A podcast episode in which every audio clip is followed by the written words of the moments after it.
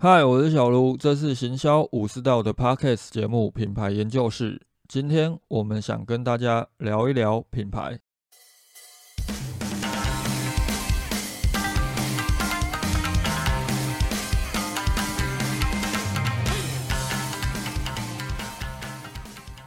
间隔了很多集，又要继续来聊品牌定位。这一集的进度要推进到内部人员部分七个问题，也就是第二十一题到第二十七题。今天这一集想跟大家聊的重点是什么？最主要便是企业创办人有没有办法透过自身的理念跟实践，让更多人来理解你所创办的是一个什么样的品牌。我个人对于品牌沟通的观念，其实都是由内向外。我在品牌课程当中，通常都会随机挑几个学员，问他们知不知道公司的品牌理念是什么。大多数时候，其实回答出来的人并不多。当然，一部分也是因为多数学员上课的时候都比较害羞一点。为什么员工理解公司的品牌理念这件事情相当重要？因为品牌沟通的底层就是内部沟通。如果一家企业内部员工都没有办法理解自己在什么样的品牌工作，自然也没有办法将品牌理念传播给外部的消费者。而由内向外最关键的执行方式，就是创办人本身必须要将品牌理念建立于自己的心智当中，而不单单只是用一些表面包装灌输给员工，如此才能将这个品牌理念彻底的在公司内部建立起来，并有效的跟外部，不管是供应商还是通路商，或者是终端的消费者进行沟通。内部人员这部分集合项目，主要是一些品牌宣传内容、沟通系统，甚至是员工用品、制服，还有对外的提案简报形象。这些相信对于品牌有些理解，又或者你们公司其实相当重视品牌的人，应该都会知道，这就是我们在谈品牌设计时都会谈的 VI 视觉识别系统。品牌 CIS 可以分成三个部分，分别是 MI 理念识别系统。BI 行为识别系统跟 VI 视觉识别系统这三个项目，其实就是一个相当典型由内向外的呈现。企业必须要有一个核心的品牌理念，才能够由此来规划各种对内规范，又或者是各种行销活动、沟通文宣等行为。更直接的呈现，当然就是这部分集合项目当中所提到的各种员工用品、制服以及简报提案、简报形象这类的东西。相信许多人可能都会去质疑，规划这种有品牌形象的信封、信纸、圆珠笔、文件夹，到底有没有任何意义？我先前曾经看到有人在网络上提到，他就算离开原来的公司，都还是会用先前公司所设计的圆珠笔或者是便条纸，并不是因为这些东西真的有多好用。通常这些办公室用品大多都是找那种十块钱就能买到的圆珠笔来做，品质也就是那样。有些人是因为他觉得曾经待过这家公司是一件值得骄傲的事情，这也意味着其实这些离职员工他已经认同这一家企业的品牌理念。员工的离职原因有很多，未必一定都是因为对公司不满。透过这种方式，企业创办人其实就可以知道到底你希望建立的品牌形象有没有成功灌输到员工的心智中，让他们认同。从表面一点的角度来看，当一家企业有相当完善的识别系统，也意味着它对外能够表现出自己是非常有制度的品牌，对于品牌形象是重视的，也能够传递给合作厂商又或者是消费者更高的信任感。品牌沟通是多层的，由内向外，必须要先由企业创办人内部思维对外引导到员工的心智中，接着才对企业外进行传播。因此，这部分七个问题，我们也是先从创办人的角度来做探讨。内部人员这部分的问题，我就不照着顺序来讲，也不会每个问题都像先前一样这么详尽的说明。首先来谈谈一个比较整合型的问题哦。第二十二题，你认为对老板级员工来说，如何才能实现成功？关于这个问题，有个相当重要的观念，大家可以先理解，也就是针对老板及员工双方面的成功来讲，尽量要从老板的成功是从化学性、情感面的角度切入，而员工的成功必须要从物理性、物质面的角度来做思考。为什么要这样想哦？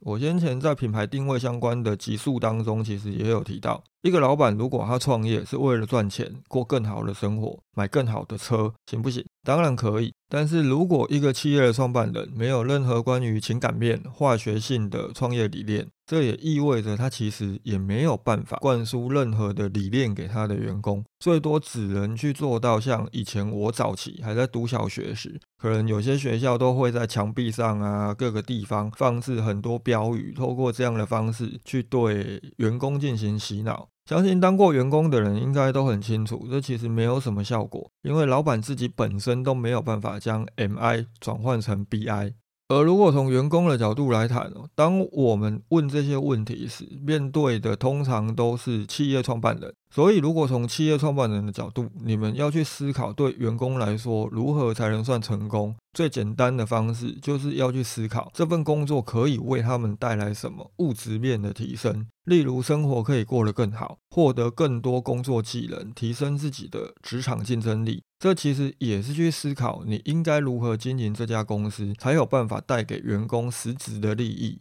透过工作获得成就感，实现自我，这种东西如果是由员工自己来讲，还没有什么毛病。但是如果是企业创办人认为，对一个员工来说，成功就是能够在工作当中获得成就感，其实这还蛮干化的。我觉得品牌其实就像是个人，有句话说的很好，相由心生。我遇过很多企业的创办人，其实在讨论到这个问题的时候，他们第一个想到的就是可以让员工有更高的薪水，过更好的生活。这听起来或许太过于现实，很不品牌，没有错。但多半通常会以这么现实的方式下去思考员工成功的人，内心当中才是有正确的品牌理念，并且会去实践。反而很多的创办人，如果连私底下对谈都只会讲出让员工获得工作成就感，代表着其实他对于品牌的思维也有可能是包装出来，而没有真正去落实在他的创业当中。由此可知，要谈品牌的理念到底有没有建立完善，我们就要先从创办人来做讨论。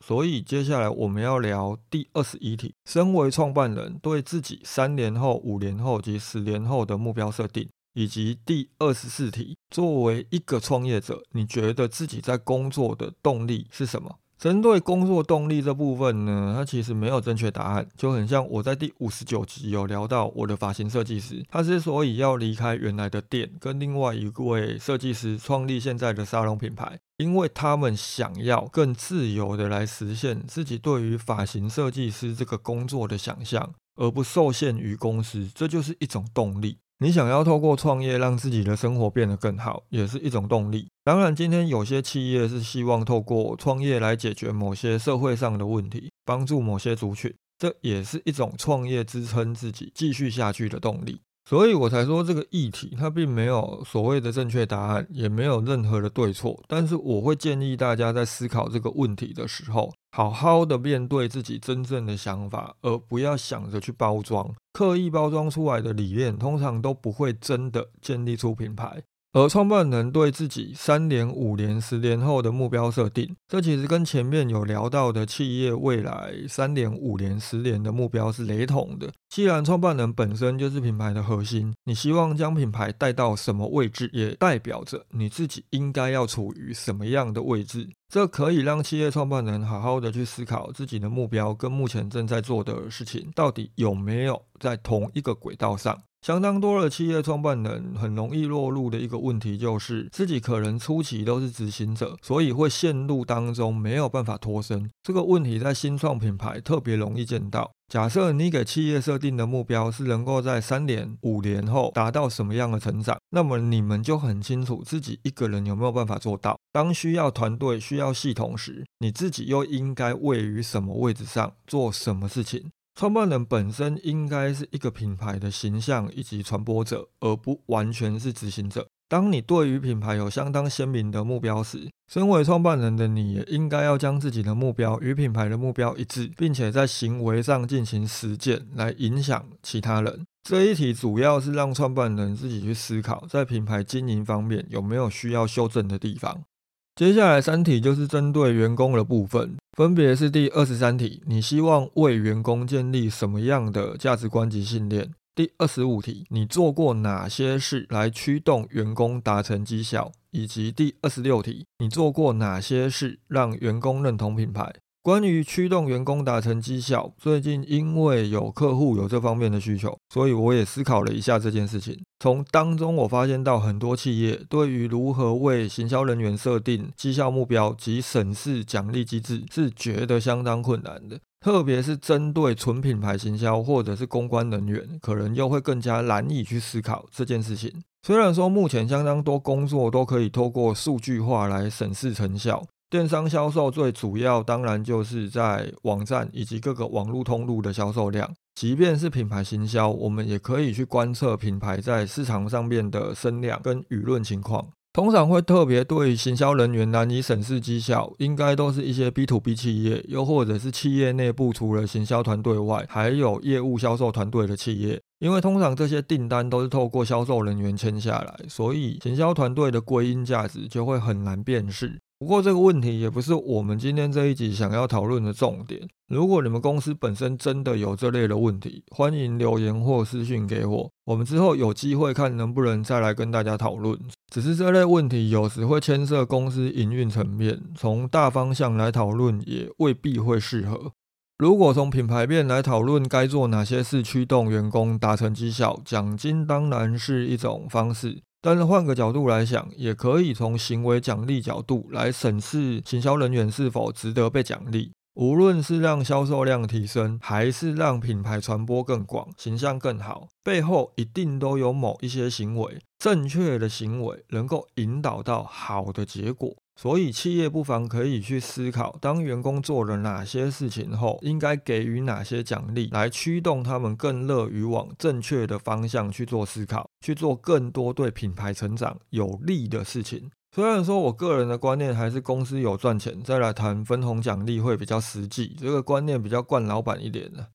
但如果今天真的要驱动员工好好去做一些对品牌有利的事情，行为奖励机制是个还蛮适合思考跟考虑的方向。第二十三题，为员工建立什么价值观及信念？基本上这就是我们前面几集多多少少都有提到，甚至也是今天这一集前面提创办人部分一直都在谈的重点。关键还是第二十六题，企业创办人到底做了哪些事，让员工来认同这个品牌？如同前面有提到，品牌识别系统是内化思考。当企业创办人本身都存在着这些价值观跟信念，你必须要透过行动来让员工接受到，他们才能够去认同，并且在他们的心智当中建立价值观跟信念。我听过这么一种说法，有些创办人可能都会真的像我前面提到的那些小学墙壁标语一样。会在公司很多地方透过割字贴，又或者是直接张贴海报的方式来传播品牌理念。也有些创办人可能都会在会议一开始让全体员工一起朗读公司的愿景理念这些资讯。这么做是有效的吗？我们不妨可以去思考，不管是实际上看得到的标语，还是要求员工都将这些东西背下来，在开会的时候朗读出来，这些其实都可以把它视为是视觉识别。但是 M I B I V I 其实是有一个顺序的，有了理念之后，必须要有行为，接着才是透过视觉来让认知更加的鲜明。如果一家企业它只重视不断让员工看到、听到这一家企业的理念跟价值观，但是创办人本身并没有在公司营运上对待员工的态度方面落实品牌理念所传递的价值，那当然没有办法让你的员工认同品牌。我个人非常敬佩一位企业创办人，就是巴莫的共同创办人林义庆大哥。先前我在 Clubhouse 有找他对谈过品牌相关的议题，可惜那个时候 Clubhouse 还没有办法录音，所以没有存档。未来我开始录制品牌对谈的时候，应该也会去找他对谈，大家可以期待一下。巴莫有设计一本百慕人手册，里面主要就是这个品牌的价值观跟理念，还有希望员工能够理解一些关于品牌方面的资讯。林大哥他也会要求员工在开会的时候要练《百慕人手册》里面的内容，但是因为这个品牌的两位创办人本身自己不单单只是想出了这些东西，甚至他们也会去实践这些东西，所以能够完整的将理念、行为跟视觉连接起来，让员工真正去认同手册当中的这些内容。能够做到这一点，你们去对员工做那些行为要求才有意义。对很多企业创办人来讲，可能也不知道平常该以什么样的方式来表现这些行为，又或者因为天性让你们觉得这样会太刻意，这就可以延伸到我们今天这一集要谈的最后一个问题，请提出一个当状况陷入两难时，员工一定要做到的指挥官命令。关于指挥官命令，如果想要更详尽的理解，可以去 YouTube 搜寻《逻辑思维》第一百八十集。这集是黄执中代班，主题是你如何听懂我说的话，里面就有相当大的篇幅在谈指挥官命令。如果简单谈指挥官命令，你可以把它视为就像我们今天题目当中提到，假设今天状况陷入两难了，那个要让员工知道，当什么都做不好，也应该做好的那件事，就叫指挥官命令。举个简单的例子，当发现今天公司的产品存在瑕疵，而且经过风险计算后发现，将产品全部召回维修或换新，必须投入的金额比今天消费者真正因为产品瑕疵而受伤或者是造成损失时，再来赔偿还要高上许多。这个时候，企业会如何去做思考？这就是一种两难的局面了。你们究竟是要下达只要产品有问题，通通都立刻收回，避免消费者发生意外，还是选择以利益作为最终导向？当今天这两件事情没有办法两全其美时，让员工知道他们必须先选择哪一项，就是所谓的指挥官命令。上面提到了这个产品出现瑕疵以及要不要召回的问题，其实这是真正发生过的案例哦。假设今天一家企业，它对外都讲得非常好听，我们要提供给消费者最大的安全性，我们要提供最好的产品、最好的服务，但是真正遇到这类问题时，却选择以最大化利益为导向，那么你们就会因为没有实践指挥官命令，造成外部的消费者无法信任你们的品牌，甚至内部的员工都会发现，企业创办人一直都在谈的理念跟灌输的价值观都是假的。所以，指挥官命令这个问题，其实就是我们今天这一集相当核心且审视自我的一个关键问题。可以清楚的知道，这一家企业究竟有没有将他们的理念真正落实于行为当中，而他们的行为又是否跟对外的这些视觉形象一致？指挥官命令原则上是一种对内的沟通语言，很多的人可能都会跟品牌 slogan、品牌标语混淆在一起。这部分我好像前面谈品牌定位某一集有聊到过，如果没有提过，但大家想要深入理解的话，我会找时间再来录一集，因为这个问题其实还蛮值得谈的。